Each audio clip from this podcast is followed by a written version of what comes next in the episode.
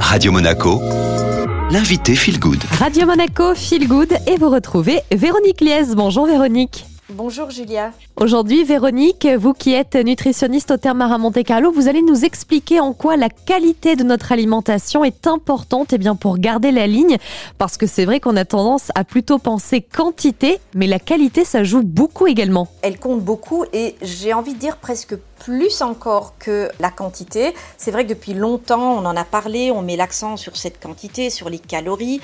Euh, bien entendu, ça reste valable, mais on sait aujourd'hui qu'à quantité calorique égale, eh bien, des aliments peuvent faire grossir ou maigrir selon leur qualité. Et donc ça, ça vaut vraiment pour tout un ensemble d'aliments. Mais si je reprends un exemple assez flagrant, c'est cette notion d'index glycémique. Un aliment, s'il il élève beaucoup la glycémie, il va faire libérer de l'insuline, qui est l'hormone du stockage. Contrario, quand vous avez un aliment à faible index glycémique, vous allez moins le stocker. Et puis on sait aussi que pour faire fonctionner nos métabolismes, on a besoin d'hormones.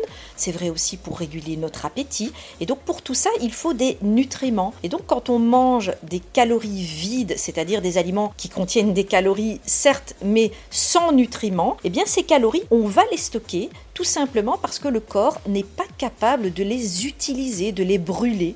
Euh, et donc, si on manque d'iode, par exemple, eh bien, on ne pourra pas fabriquer suffisamment d'hormones thyroïdiennes. Or, elles sont centrales, bien sûr, puisque notre thyroïde, c'est vraiment notre chaudière.